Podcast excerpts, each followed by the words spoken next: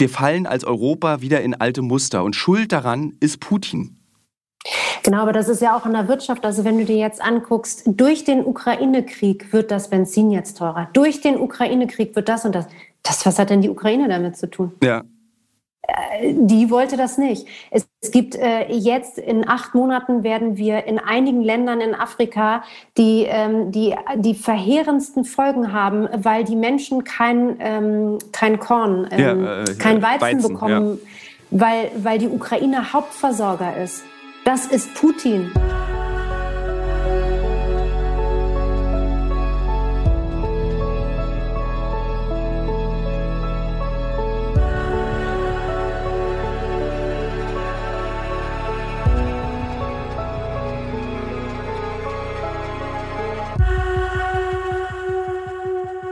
Liebe Hörerinnen, liebe Hörer, herzlich willkommen zu einer neuen Folge des Alles muss raus Podcasts. Ähm, ich habe heute einen besonderen Gast, der in den letzten Wochen etwas getan hat, was er vermutlich nie gedacht hätte tun zu müssen, nämlich von einer Geschäftsfrau zu einem zu einer Aktivistin zu werden, zu jemandem, der hilft. Ich spreche heute mit Tatjana Kiel, die ihr vielleicht schon mal wahrgenommen habt in den Medien. Sie ist Geschäftsfrau, wie ich es gerade gesagt habe.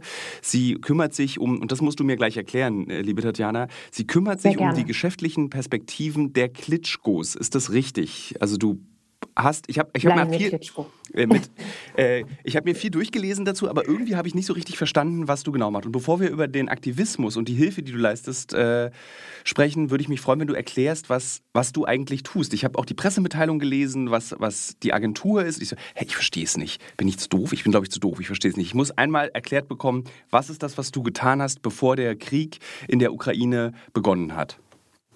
Das ist ein bisschen die Krux, das merken wir nämlich, dass das Erklären, weil wir etwas tun, was es so vorher noch gar nicht gab, ähm, das für uns ein bisschen schwierig macht. Wir sind ein bisschen komplex. Also was wir tatsächlich getan haben oder was ich persönlich getan habe, vielleicht muss ich so einmal anfangen, ist, vor 17 Jahren habe ich angefangen, für die beiden Klitschkos zu arbeiten und zwar hauptverantwortlich für die Stakeholder-Management, aber vor allem in der Umsetzung der Boxkämpfe. Und ich habe Situationen beobachtet, in denen vor allem Wladimir besonders agiert hat. Und Wladimir hat ähm, schon sehr früh in seiner aktiven Karriere gesagt, ähm, mach, dass ich nicht in das berühmte Sportlerloch falle. Ähm, mach, äh, bau eine neue Bühne sozusagen für die Karriere, die danach kommt.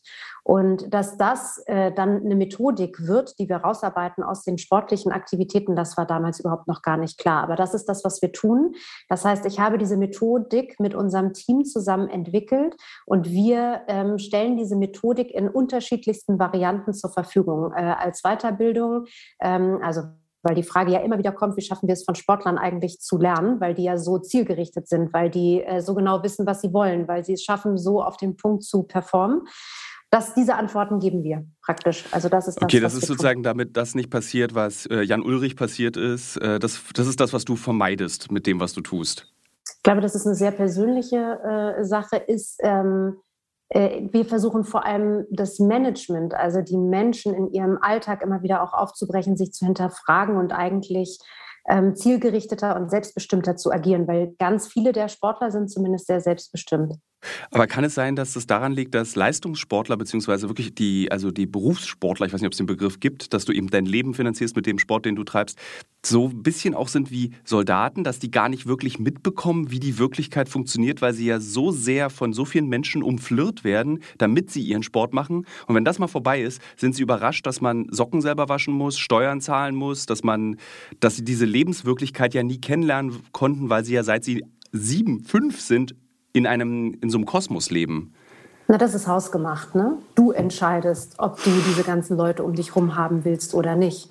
Ähm, und deswegen, das wollten die beiden nie die wollten ja auch immer selbst äh, Auto fahren und die wollten immer selbst bestimmen und die wollten immer auch ein Teil des Ganzen sein und nicht immer nur souffliert bekommen, was richtig und was falsch ist, sondern die Haltung, die sie immer schon hatten und an den Tag gelegt haben, die hat sich nicht geändert. Die Werte, die sie mitbekommen haben von ihrer Familie, hat sich nicht geändert, sondern die haben sie auch immer wieder in ihren Mitarbeitern ähm, und ihren Kollegen und Kolleginnen äh, tatsächlich gesucht. Ich glaube, das zeigt sich jetzt gerade auch umso mehr. Ne?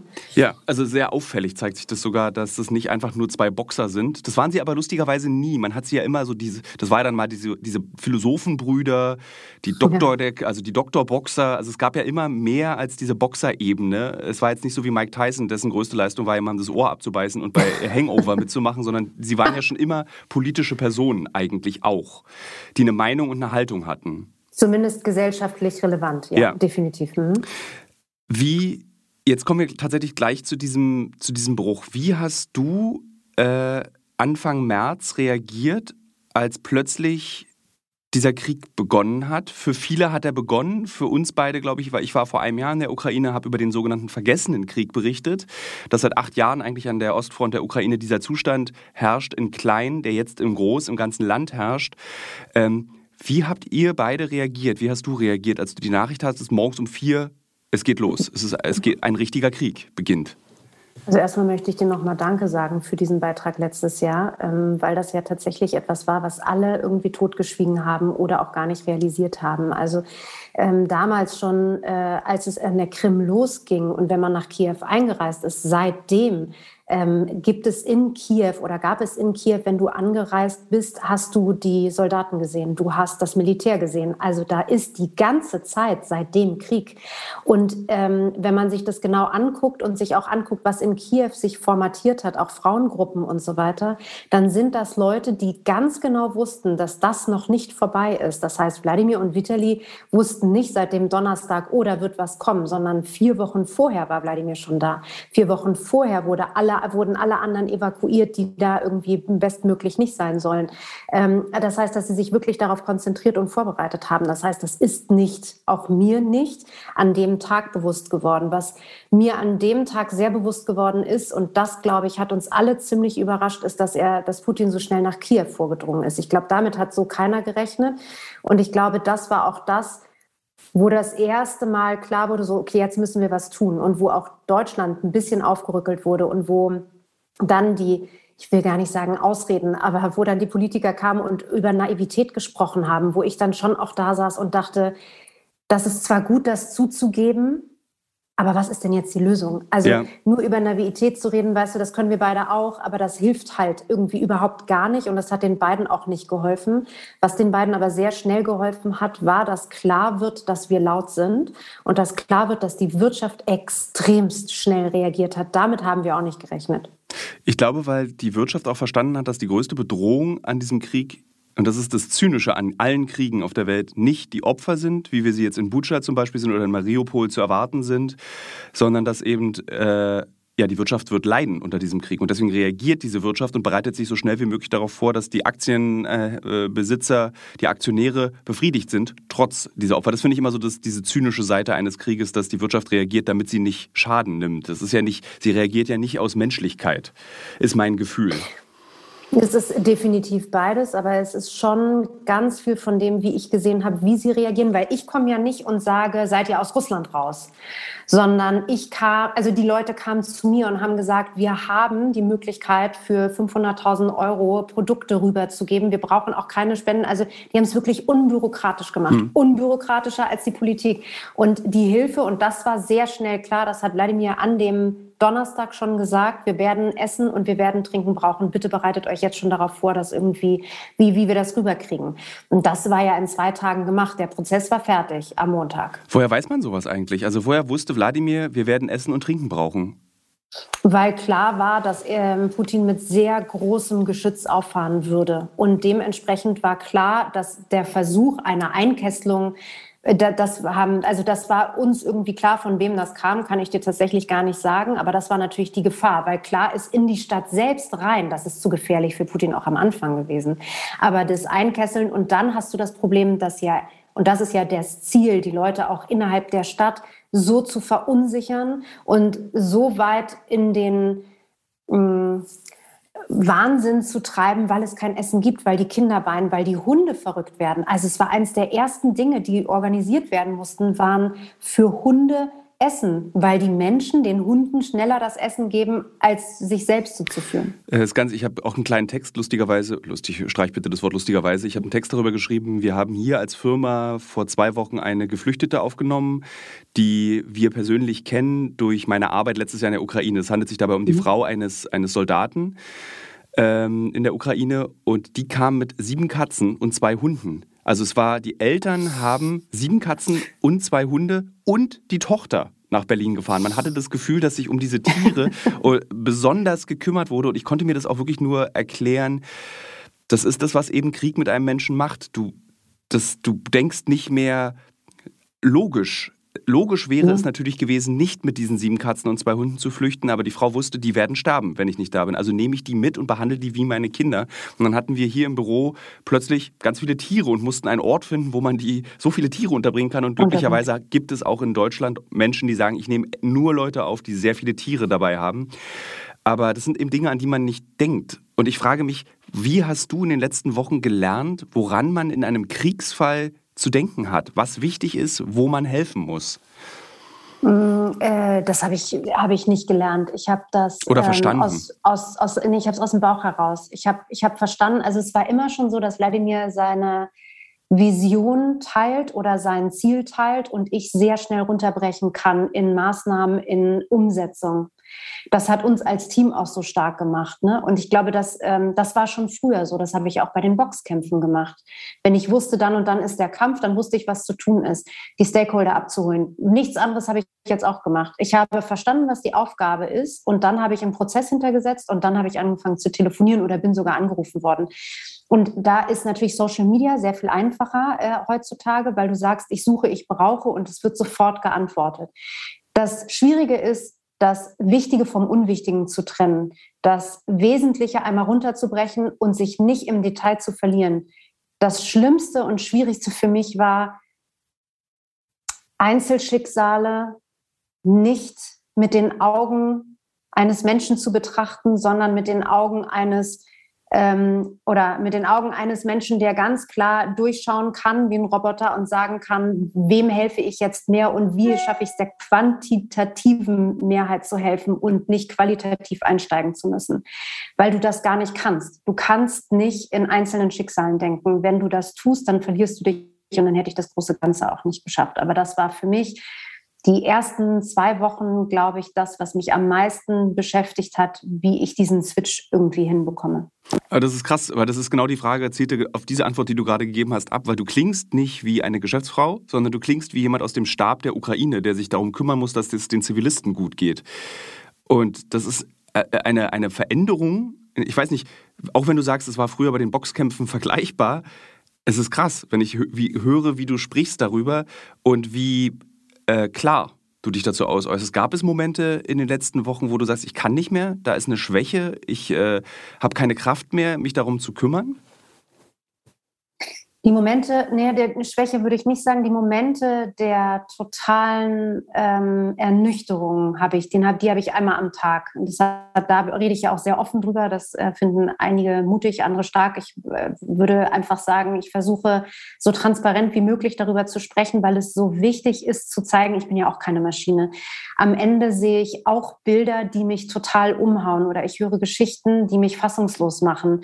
Ähm, ich versuche mich sehr, sehr stark davon zu trennen. Ich versuche sehr stark darauf zu hören, was in Kiew wirklich gerade los ist und gebraucht wird. Deswegen habe ich auch von Anfang an, haben Wladimir und ich nicht darüber gesprochen, na, wie geht's dir?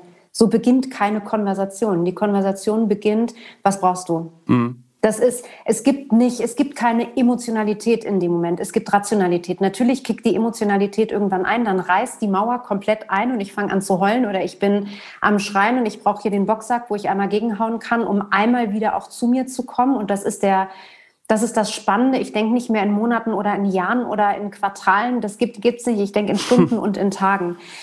Deswegen bin ich keine Geschäftsfrau als solches. Und das, was der Unterschied ist, früher hätte ich eine Strategie aufgesetzt und jetzt mache ich einfach. Und natürlich hilft mir das strategische Denken, was ich immer schon hatte und mein Bauchgefühl dabei, einfach dem zu vertrauen, dass das richtig ist, was ich tue, weil ich so viele Entscheidungen schon auf dem Weg treffen musste, die mal richtig und mal falsch waren. Und jetzt gibt es kein richtig und kein falsch, sondern es gibt, ich tue das nach bestem Gewissen, was ich gerade tun kann. Und ich versuche, das aufzuzeigen, was vielleicht auch nicht passiert. Das heißt, diese ganzen Ad-Hoc-Initiativen von einzelnen Menschen sind total lieb gemeint und total wichtig. Ganz oft ist es aber auch so, an der Grenze von Polen hat es alle überfordert, weil es einfach viel zu viel war und unsere Hilfsgüter gar nicht durchkamen. Das heißt, es ist, und das ist so ein bisschen mein, mein Ziel, am Ende etwas zu schreiben oder etwas zu haben, wo man sagen kann, das wird ja nicht das letzte Mal sein, dass sowas passiert. Wie schaffen wir es, die Synergien zu bündeln? Ich verstehe, dass eigentlich gesellschaftlich gesehen das irgendwie die Politik machen muss, aber sie schafft es so nicht, die Gesellschaft auch so einzufangen und den Einzelnen so einzufangen.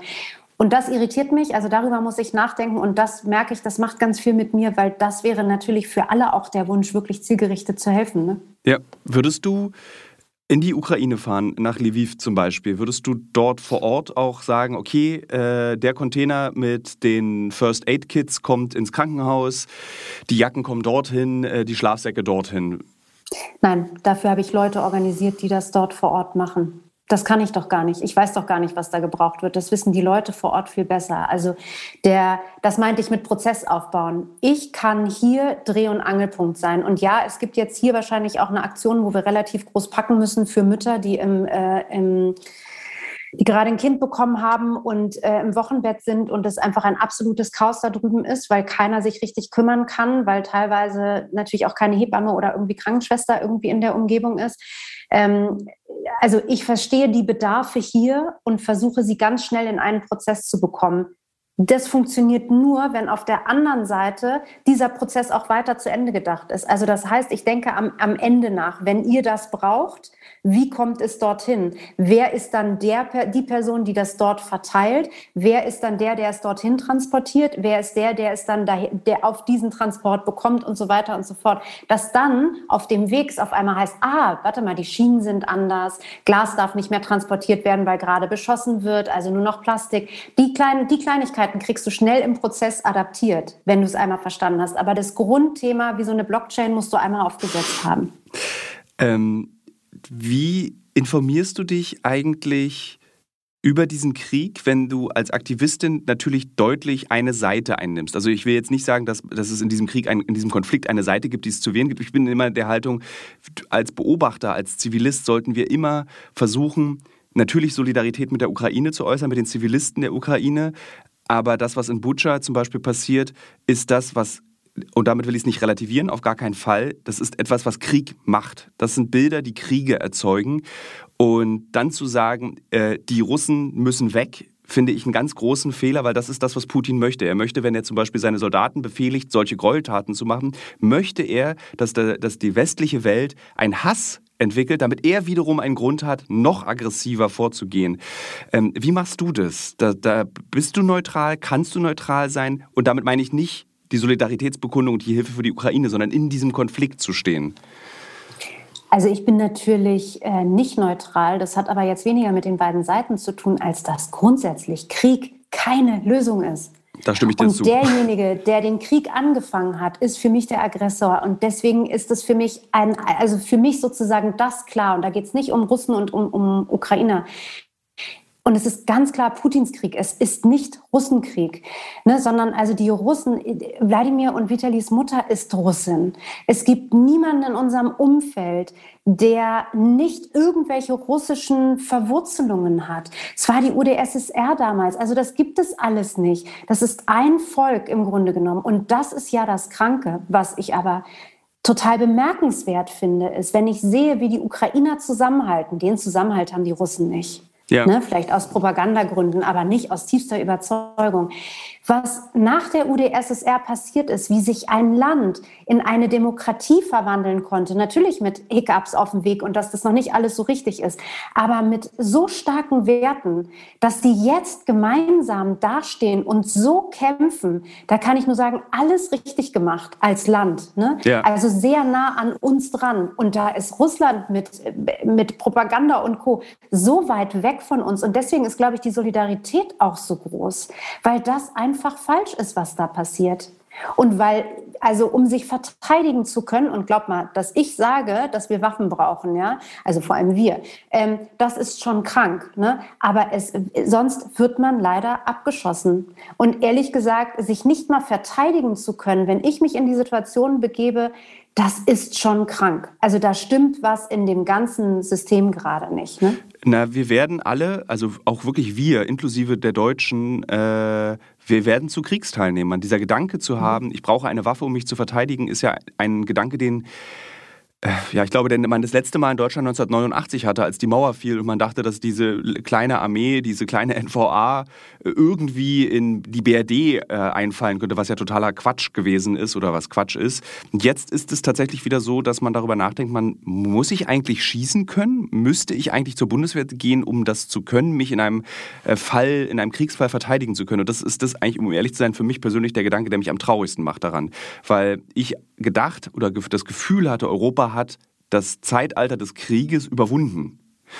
Und wir vergessen dabei natürlich Jugoslawien, wir vergessen, was gerade genau, dort äh, passiert. Es gibt dort den nächsten Krisenherd, der gerade entsteht. Ich habe leider das Land vergessen. Das ist so eine kleine Republik, wie heißt die denn?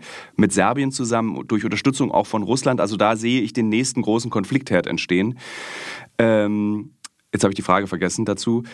äh, letztendlich ging es darum, dieses äh, genau, äh, genau. Was macht das eigentlich dann mit dir, wenn du die Klitschkos in Schusswesten, in Tarnfleck, mit diesen Handschuhen, ich habe diese Bilder ja gesehen, wie sie durch Butcher gelaufen sind, mit diesen Gesichtern, wo ich als nicht erfahrener Kriegsreporter, aber als jemand, der etwas erkennen kann in Gesichtern von Menschen in Kriegssituationen, erkannt habe, okay, da ist jetzt posttraumatische Belastungsstörung sichtbar. Da ist das Trauma in den Gesichtern sichtbar. Auch im Kollegen Ronsheimer in seinem Gesicht. Das hat sich auch in den letzten Wochen verändert. Ja. Äh, die Kollegin vom Spiegel. Also dort werden Menschen, die überleben, gerade krank. Wie gehst du damit um? Ja. Dass, dass du siehst, dass du deine Freunde, dein Freund, dein Geschäftskollegen krank werden siehst an einem Krieg. Mm, also mit mir macht das auch was. Ne? Natürlich. Das ist jetzt kein, das ist natürlich kein Vergleich, aber deswegen habe ich nur ansatzweise kann ich erahnen, inwieweit sie es schaffen. Und ich mache mir weniger um Wladimir und Vitali Sorgen, weil die diese ganz hardcore ähm, Konzentrationsmomente ganz oft schon im Leben hatten durch den Sport, der ja, ja auch sehr gefährlich ist. Ne? Ähm, das ist kein Vergleich zu dem, was jetzt ist, aber ich habe grundsätzlich irgendwie das Gefühl, dass sie sich genau darauf vorbereitet haben. Frag mich nicht warum. Ähm, das heißt, es gibt diese Vorbilder, die das schaffen, mit einer unglaublichen Stärke da reinzugehen und es auch schaffen, mit einer Stärke da wieder rauszukommen dass man daran dann arbeiten muss und dass die sich verändert haben jetzt schon und noch weiter verändert werden. Ich glaube, darüber äh, müssen wir uns ja. nicht unterhalten. Ich glaube, das ist so.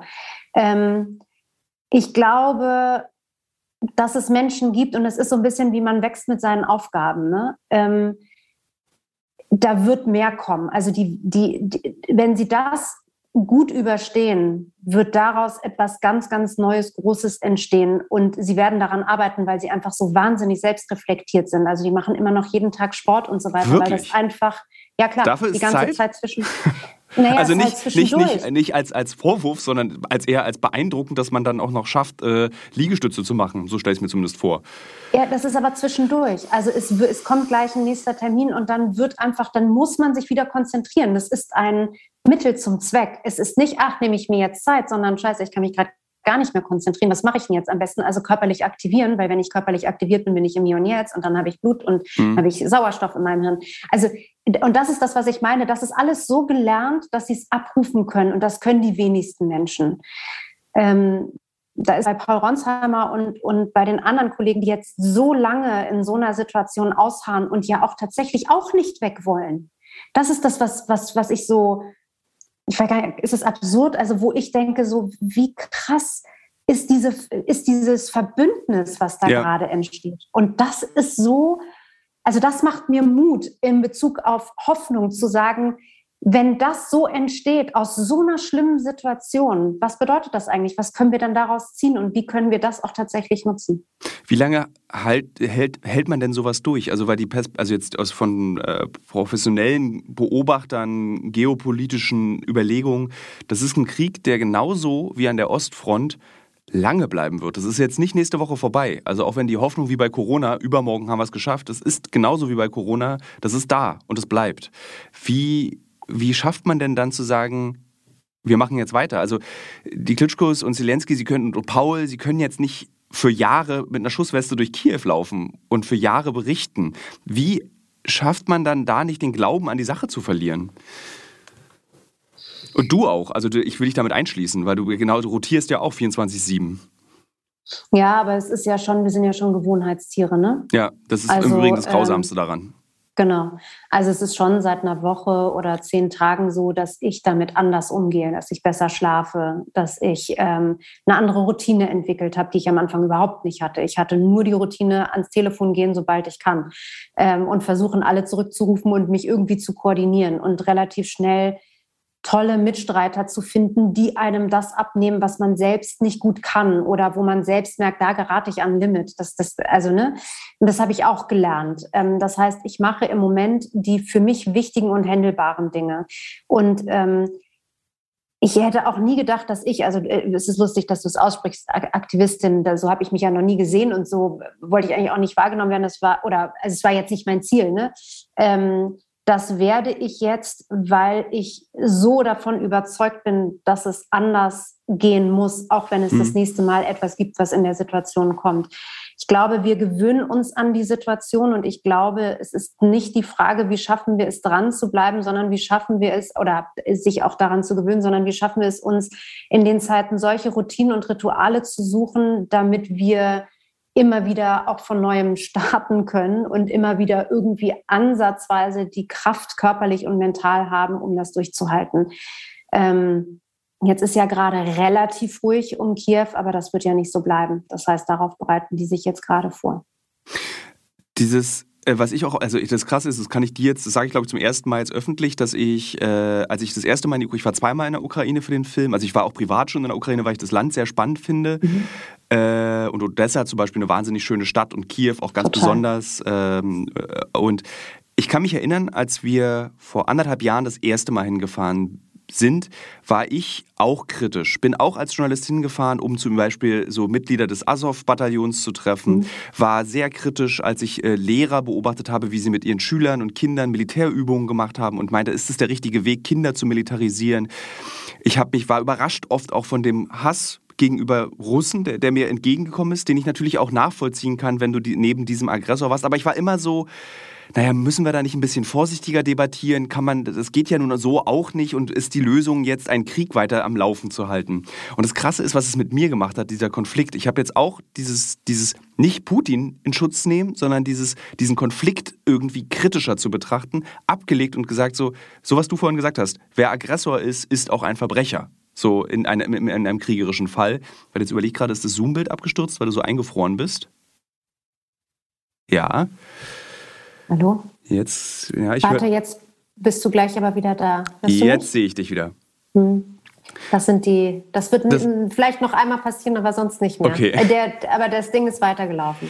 Ähm, dass so, wie dieser Konflikt auch meine Haltung zu diesem Konflikt verändert hat. Also ich bin immer sehr neutral in Konflikten. Also ich kann mit IS-Kämpfern genauso gut reden wie mit Jesidinnen und Jesiden. Ich muss das so tun. Ähm, aber es war zum ersten Mal so, wo ich gesagt habe, okay, dieser Krieg ist so furchtbar unnötig. Es ist mhm. so, ähm, und ich dachte auch wirklich, dass es so, okay, vielleicht geht es nochmal um Mariupol. Äh, als ich in Mariupol war, haben auch alle Mariupolaner, ich weiß ja. gar nicht, wie es heißt, haben gesagt, so ja, damit rechnen wir auch, dass er sich diese Stadt noch holen wird, dass er einfach diese Frontlinie so ein bisschen nach links verschiebt. Aber dass das passiert, dass das so ein altertümlicher Krieg wirkt, das hat auch meine Einstellung zu politischer Vernunft komplett geändert. Auch zu Putin, der ja vor zehn Jahren noch eben auf der Weltbühne gehandelt und hantiert hat und wo man dann so dachte, ja, das ist ein vernünftiger Politiker, der natürlich so einen aggressiven sowjetischen Ton, ich sage bewusst sowjetisch, führt, mhm. aber okay, das ist eben dieses Land. Wir können nicht davon ausgehen, dass es mitteleuropäisch plötzlich geführt wird. Und ich war wirklich so, bin bis heute sprachlos. Auch über dieses so, äh, diese, diese, diese Dummheit eines solchen Krieges. So, das, das, das aggressivste Land der Welt ist China. Aber China führt keine Kriege, sondern China hat, macht Wirtschaft und beherrscht mhm. die Welt damit. Und ich dachte immer so, Putin wird genauso schlau sein. Der wird es auch machen. Der wird irgendwann wird er das Uran und die Diamanten und die technische. Ich meine, er ist ein, ein so krass alphabetisiertes Land wie Russland gibt es kaum, was so arm ist. Man darf ja. auch nicht vergessen, Russland ist arm, aber hat eine so sehr groß. hohe und groß, aber eine krass gebildete ähm, Jugend in diesem Land. Und das hat er sich alles kaputt gemacht. Meine russischen Freunde meinen so, wir hauen ab, wir bleiben nicht mehr in diesem Land. Meine ukrainischen Freunde waren so, ey, bis vor noch zwei Jahren war mir das doch so egal, vor drei Jahren. So, da waren russische Brüder und Schwestern, jetzt ist es, jetzt ist da Hass. Und es ist so schwer nachvollziehbar, dass Putin diesen Schritt gegangen ist, sich so mit dieser Welt zu überwerfen. Und was mich halt traurig macht, ist eben auf der einen Seite dieses, entschuldige, dass dieser Podcast jetzt zu einem Gespräch wird und nicht mehr zu einem klassischen Interview. Ich finde es super. Ich finde es super. Danke dir äh, dass, für dass, deine Meinung. Das, äh, was mich so traurig macht, was mich auch verletzt, ist eben als Ossi, dass dieser unverhohlene Hass gegenüber Slawen wieder mhm. aufkommt. Also in Westeuropa, dass jetzt gesagt werden kann, der Russe. Und es tut mir so weh, weil das ist, der Russe inkludiert auch den Ukrainer. Das sind eben Slawen. Und dass das dieses so, das ist ja typisch, dass das passiert. So, weil das sind ja Russen oder Slawen. Und das macht mich so, wir sind, wir fallen als Europa wieder in alte Muster. Und Schuld daran ist Putin. Genau, aber das ist ja auch in der Wirtschaft. Also wenn du dir jetzt anguckst, durch den Ukraine-Krieg wird das Benzin jetzt teurer. Durch den Ukraine-Krieg wird das und das. Das, was hat denn die Ukraine damit zu tun? Ja, die wollte das nicht. Es, gibt äh, jetzt in acht Monaten werden wir in einigen Ländern in Afrika die, ähm, die, die verheerendsten Folgen haben, weil die Menschen kein, ähm, kein Korn, ähm, ja, äh, kein Weizen, Weizen bekommen, ja. weil, weil die Ukraine Hauptversorger ist.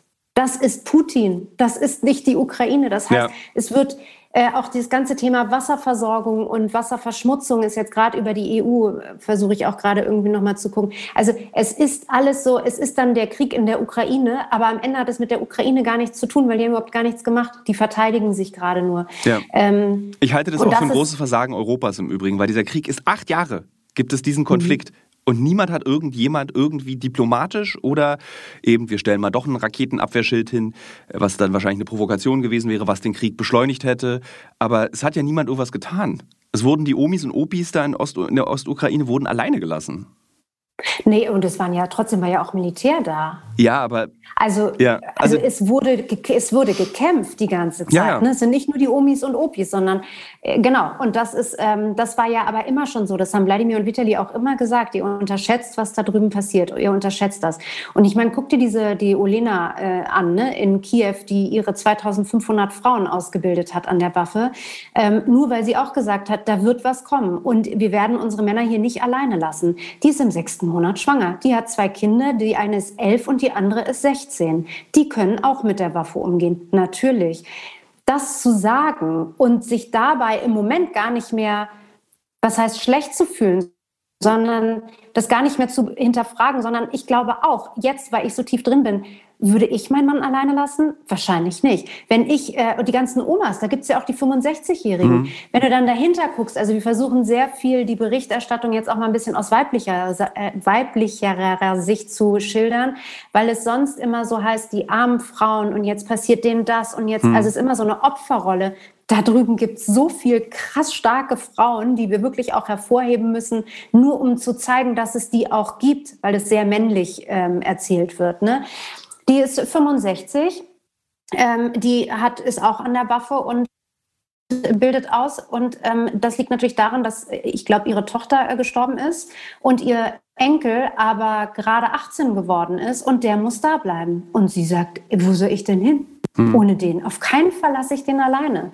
Also das heißt auch dieses, dieses Zusammengehörigkeit und immer dann, wenn man sich darüber Gedanken machen muss und das auch hört, dann fällt einem ja auch erst auf, wie gut wir es haben. Ja.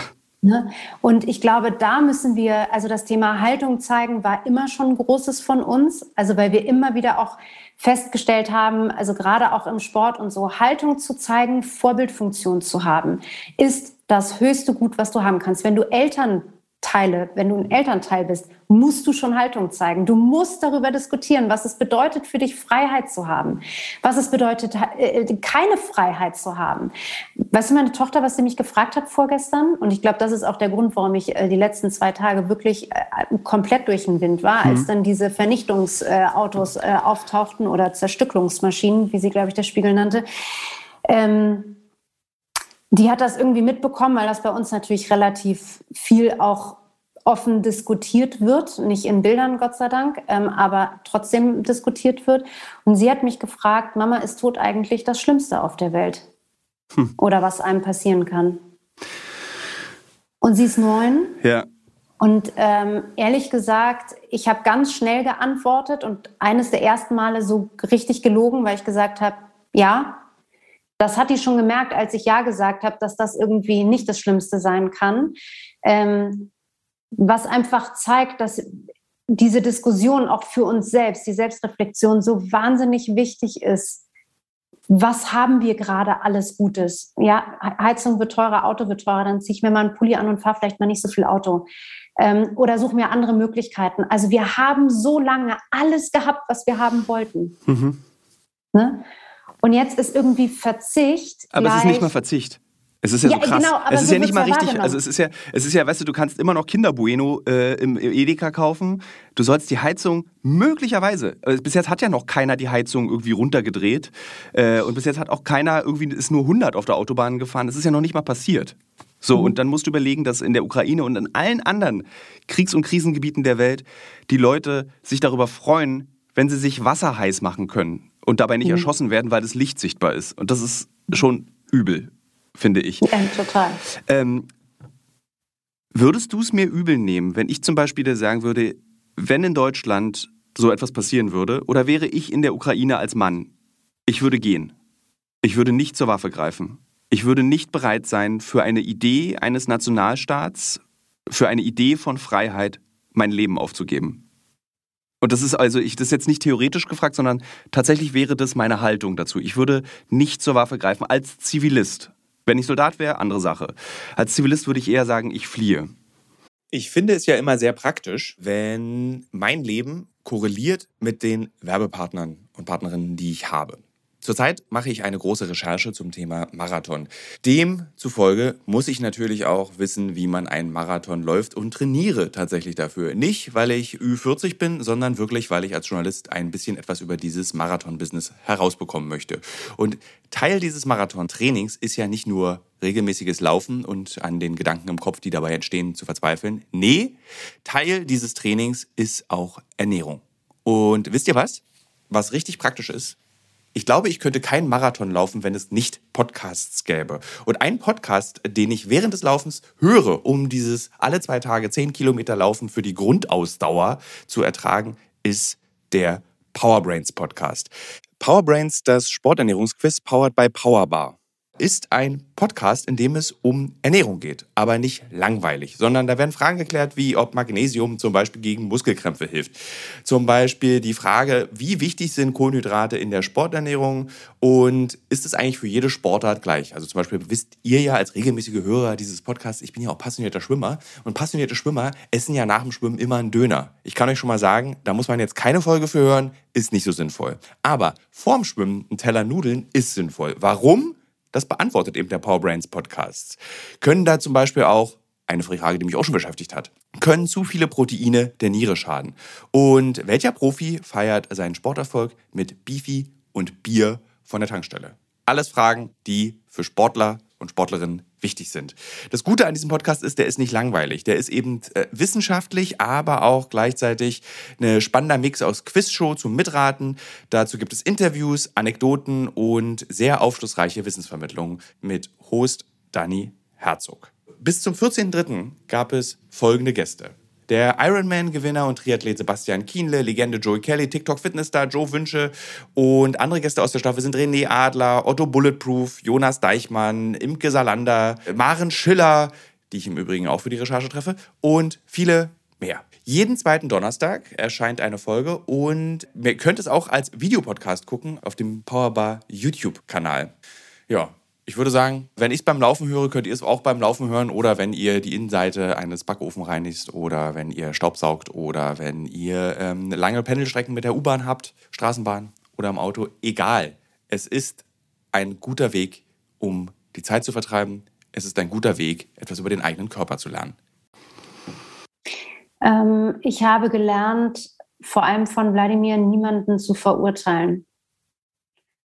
Ich glaube, dass wenn das dein Wunsch ist und man dich zwingen würde zu bleiben, würdest du gegebenenfalls ganz viele andere Dinge, dumme Dinge tun, die viel, viel schlimmer sind, als wenn du gehen würdest. Ich würde noch schneller Weil sterben. Du, nee, das meine ich nicht, sondern du würdest mit Leuten reden und du würdest sie unsicher machen. Du würdest ähm, vielleicht Leute damit anstecken. Also äh, du, ich glaube schon, dass es total wichtig ist, den Überzeugungen in irgendeiner Art und Weise zu folgen. Und Krieg ist, glaube ich, die schlimmste Situation, in der du dich befinden kannst, um eine Entscheidung zu treffen.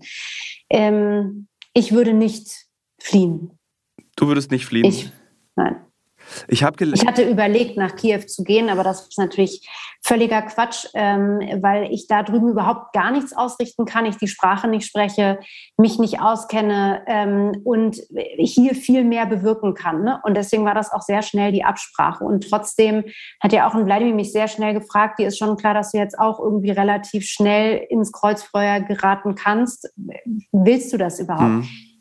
War für mich überhaupt gar keine Frage. Es war auch für meine Familie überhaupt keine Frage, weil die, die mich kennen, wissen, dass wenn ich was mache, mache ich es aus Überzeugung.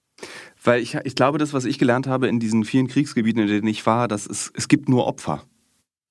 Niemand kann diesen Krieg gewinnen. Auch Putin nicht. So, äh, und deswegen dachte ich so, habe ich immer das Gefühl, auch eben durch Berlin, irgendwie Omi im Zweiten Weltkrieg, irgendwie dieses, es, dieses zur Waffe greifen empfinde ich immer persönlich, deswegen bin ich immer, ich muss da auch so ehrlich sein, diese Aufrufe von Zelensky, besonders am Anfang, auch an Europa, bitte kommt her und kämpft mit. Ich fand es so, das hat mir so viel Angst eingejagt um all diese Leben, die auf dem Spiel stehen, weil ich immer dachte, dafür sind doch Armeen da. Das Na, eben, wir haben ja keine. Äh, ja, obwohl, ich meine, die ukrainische Armee stand, als ich da war, gar nicht so schlecht da. Zumindest hat sie sich auch mir gegenüber sehr, sehr selbstbewusst präsentiert als Journalist. Und ich dachte so, ist, erzeugen wir damit nicht total grausame Bilder in der Konsequenz, wenn wir Zivilisten auffordern, kämpfen zu gehen? Und dieser eine Soldat, mit dem ich gesprochen habe, oder der, der Freund, äh, der meinte zum Beispiel auch so, er, ist, er sagt, die Ukrainer sollen kämpfen, aber er ist zum Beispiel auch kein Freund davon gewesen, dass Europäer kommen oder dass aus der ganzen Welt Leute kommen, weil er meinte, ey, ich habe so einen Schiss, dass irgendwelche Faschos dann jetzt hierher kommen und das dann wieder die Bilder sind, die um die Welt gehen. Also da, da, ich hatte die gleiche Angst, weil ich natürlich auch nicht wollte, dass irgendwelche Hakenkreuzflaggen in der Ukraine gehisst werden, wenn Russen erschossen werden. So, das, das war so ungerecht. Und da habe ich überlegt, ob das vielleicht die Konsequenz eben eines Krieges ist und du bist plötzlich als Zelensky in dieser Situation und musst Entscheidungen treffen, das dann so sagt, wir müssen jetzt hier alle kämpfen. Ist einfach so. Punkt. Wir haben keine andere Wahl. Und ich hatte solche Angst einfach davor, dass das so viele Opfer fordert. Also auch wenn du gegangen wärst, dass du einfach umgenietet, du gehst dahin tot. Interessiert kein Schwein. Dauert ja, eine Sekunde. Bin, weißt du, wie viele Tote es gerade pro Tag gibt, ja. wie viele Kinder vergewaltigt werden und dann zugucken müssen, wie ihre Eltern erschossen werden und dann auch erschossen natürlich. werden?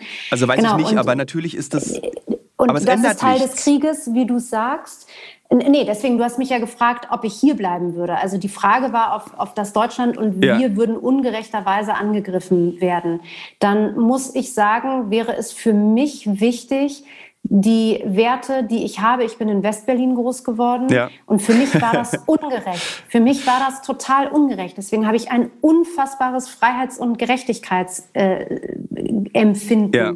Das, ist, das war nicht richtig für mich. Das, das war einfach nicht richtig. Und wenn etwas nicht richtig ist, dann müssen wir dafür kämpfen. Und nochmal, kämpfen an der Waffe, davon rede ich eigentlich gar nicht, ne? weil das, das war ja bei uns das auch ein Glück, geschichtlich irgendwie mussten Alter, sowas nicht. von, ne? Also wenn man Aber überlegt, das hätte 89 hätte so werden können wie jetzt in der Ukraine. So, ja, das also, ist so, so ein Glück in der Geschichte gewesen. Aber ja, ich verstehe, was du sagst. Also besonders aus der, jetzt, jetzt, wenn ich weiß, dass du in Westberlin groß geworden bist und ich als Ostberliner, dann verbindet uns ja sogar ein ganz besonderes Verhältnis in dieser Stadt. Ähm, und dann kann ich das, ja, dann kann, ja, ich kann das total verstehen, ähm, dieses Bedürfnis. Aber ich denke immer, wir Zivilisten sollten ein, wir, wir sollten nur mit unseren Mündern und mit unseren Worten und mit unseren Händen kämpfen im Sinne von gegen Diktatur, gegen Faschismus und am Ende auch gegen Krieg zu sein, obwohl ich gelernt habe, das ist die größte und schönste Illusion, die man als Zivilist haben kann, Krieg abzuschaffen. Es wird nicht möglich sein. Wir werden es nie schaffen, ohne Krieg zu leben, aber zumindest die Haltung dafür zu haben. Deswegen habe ich es ja auch gesagt, ja. Ne, das, äh, das Thema ist Frieden genau. ähm, zu bekommen und nicht zu kämpfen. Nur wenn du angegriffen wirst und dafür kämpfen musst, was dir wichtig und richtig und lieb ist, dann weiß ich nicht, ob es, ob ab welchem Zeitpunkt, wenn man sich umdreht und weggeht, vielleicht auch ja. wegrennt, ähm, inwieweit man mit seinem Leben auch dann wieder froh ist, wenn man so klare Werte hat. Also du musst dir, glaube ich, schon sehr genau und bewusst machen, was das an Konsequenz für dich bedeutet. Die Konsequenz im Krieg ist einfach, du kannst sterben. Du wirst, ne? also man, ich finde, man muss das ganz anders formulieren, ohne dir zu widersprechen. Du wirst sterben. Und wenn du Glück hast, überlebst du. Das ist mhm. das, was eben, das ist so, da kommen mir die Tränen, weil das einfach, es ist dieses verfluchte, dieser, diese verfluchten Kriege, die nichts mhm. ändern, außer Leid bringen. Es gibt, es ist so krass, es macht mich so wütend, wenn man, weil das ist so, es ist doch so logisch, dass es nichts bringt außer Leid. Also auch, ja. also diese, diese, wenn du diese Fotos siehst von den, ähm, von den russischen Soldaten, die da irgendwie zerhäckselt auf den Straßen liegen. Und ich weiß, Furchtbar. irgendwo in Russland weint jetzt auch eine Mutti. So, und das ist so, so, und mich macht dann immer, also mich persönlich macht dann immer so diese, diese Ungehobeltheit im Internet wütend, wo dann steht, endlich, geil, toll, tot, die Russen sollen alle sterben, so muss es allen Russen gehen und dann macht mich, das macht mich einfach wütend. So, weil das ist so, damit hat Putin noch mehr gewonnen. Ja, Putin ja, ja, hat noch gewonnen, noch mehr Erfolg, wenn er weiß, Leute hassen seine Soldaten. Ja, aber was sagst du denn zu den Korsos in Berlin? Furchtbar. Ja, also genau. es ist ein, eine große Peinlichkeit. Das ist aber für mich ist es so genauso peinlich wie diese Querdenker. Das ist ja, das ist ja dieses genauso. Und ich bin froh, dass es eben kleine Gruppen von Menschen sind und nicht plötzlich irgendwie ganze Stadtbezirke sich aufstellen und sagen, wir sind für Russland. Und was, glaube ich, ganz wichtig ist, ich weiß nicht, wie es dir ging, die Querdenker zum Thema Corona, die waren, das waren ja sehr also es wurden dann mehr, aber es waren sehr wenige, die waren aber sehr laut. Und alle, die angepasst waren, waren sehr leise. Mhm. Und das ist jetzt im Krieg was anderes. Es sind sehr viele, sehr laut, die eine Ungerechtigkeit sehen. Und es gibt ein paar Vollbescheuerte, die gerne mit dem Auto, mit dem Corso direkt äh, nach äh, Moskau fahren können. Ich meine, am Ende ist es der schöne Beleg einer funktionierenden Demokratie, dass auch diese äh, Trottlons mit ihren Autos am äh, wirklich ich, dieses Ehrendenkmal in Treptow in Berlin ist ein wunderschönes Denkmal, was für eine ganz wichtige Geschichtsepoche steht und es wird leider regelmäßig missbraucht für äh, russische Propaganda. Also du hast ja dann auch diese äh, gab ja dann diese russische Rocker Motorradgang, die regelmäßig dahin gefahren ist, einmal im Jahr, okay. ich glaube am 9. Mai sind die dann hingefahren und haben eben das auch so missbraucht, dieses Denkmal, was ja für Freiheit steht und nicht für Unterdrückung. Und wenn du jetzt, äh, jetzt ist es ein Denkmal der Unterdrückung geworden, eben auch durch diesen Autokorso. Und das ist einfach, das tut einem weh. Ja, so. das stimmt. Die Leute so schnell was verdrehen ja. können. Ne? Und das, mhm. und, äh, aber das ist halt auch Propaganda, die sehr gut funktioniert im ja, 21. Jahrhundert. Ähm, ein Kriegs ein Land, das in einem Krieg sich befindet, braucht mindestens, wenn dann Frieden ist, drei Generationen, um zu heilen. Wie bereiten sich die Klitschkos, wie bereitet sich die Ukraine, wie bereitet sich Zelensky darauf vor, dass dieses Land, oder ist da überhaupt schon Zeit, sich darauf vorzubereiten, dass dieses Land so lange braucht, um gesund zu werden? Nein, ich glaube nicht, dass die sich. Also was wir machen, wir sind natürlich mit verschiedenen Städten und so weiter ähm, im Austausch, wie das Thema Wiederaufbau und Solidarität funktionieren kann. Was wir tatsächlich tun, ist ähm, psychologische Hilfe hier anzubieten, weil gerade äh, die schwangeren Frauen ähm, das ist ja dieses transgenerationale, übergreifende. Mhm. Ne? Also ähm, es ist klar, dass die Frauen, die jetzt schwanger sind, die so viel Stress und so weiter hatten, und ich habe das von meiner Oma übrigens auch aus der Kriegsgeschichte, ohne dass du es willst, wird dir etwas übermittelt. Mhm. Und äh, das ist das muss einfach sehr offen kommuniziert sein und werden, damit du auch weißt, woher kommen denn die bestimmten Ängste, woher kommt das Gefühl, woher kommt das und das, weil das alles einfach in uns drin ist, aber wir natürlich nicht wissen und meistens auch nicht angesprochen wird. Ähm, Gibt es übrigens ein ganz äh, spannendes Buch zu, was ich ähm, kurioserweise über Weihnachten gelesen hatte. Ich glaube, Epigenetik Aber, ist der Oberbegriff für diese Vorstellung von vererbbaren Traumata. Ja, genau. Und, genau. Mhm. Ähm, und das also das, was da, und da, daran arbeiten wir jetzt hier bei all den Geflüchteten, sehr intensiv, dass die wirklich die Möglichkeit und den Zugang dazu haben, damit die jetzt schon auch Aufklärung bekommen, weil das sind die gerade die Kinder. Ne? Das ist ja wissenschaftlich belegt auch möglichst viele Menschen aus dieser, äh, aus dieser Situation zusammenzuführen, damit die miteinander kommunizieren und es wirklich so eine Stadt in der Stadt ist, damit die diesen Zusammenhalt bekommen. Das ist das, was wir gerade hier versuchen, um genau das Thema, was du hast, dann auch wieder, wenn sie zurückkommen, dass das irgendwie ansatzweise, ich will gar nicht sagen geklärt ist, sondern einfach zumindest mal aufgebrochen ist, auch als, ich weiß gar nicht, ob es tabu ist, die meisten wissen es gar nicht. Ne? Also, dass sie zumindest sensibilisiert wurden ja. dafür, dass sie sehr, sehr stark darauf achten müssen. In Kiew selbst sind gerade ganz andere Kräfte am ja. Werkeln. Was erwartest du von Europa? Und nicht nur von ah. die, also wir sozusagen, du, du leistest ja schon, also kleine Frage zum Abschluss, was erwartest du von genau, Europa? Weil ich will noch, es, da gibt es noch eine kleine Anschlussfrage dazu, deswegen habe ich diese Frage gestellt und danach, äh, aber das wäre so das Ende, weil ich will, ne, mach erst mal, was erwartest du von Europa?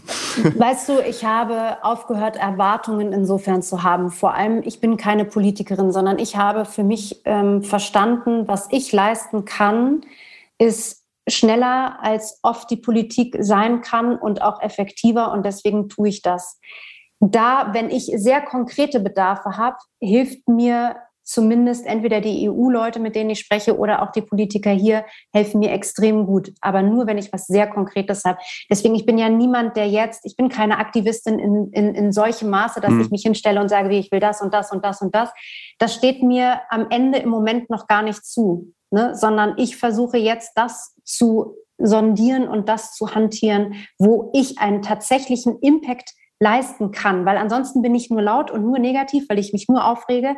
So ist es andersrum. Ich bin sehr positiv, weil ich die ganze Zeit einen Impact habe mit dem, was ich tue. Und für mich ist lustigerweise das die Definition eines Aktivisten oder einer Aktivistin. Das ist so, ich, leider ah, okay. hat dieser Begriff hat sowas, hat so einen negativen Unterton bekommen in den letzten Jahren.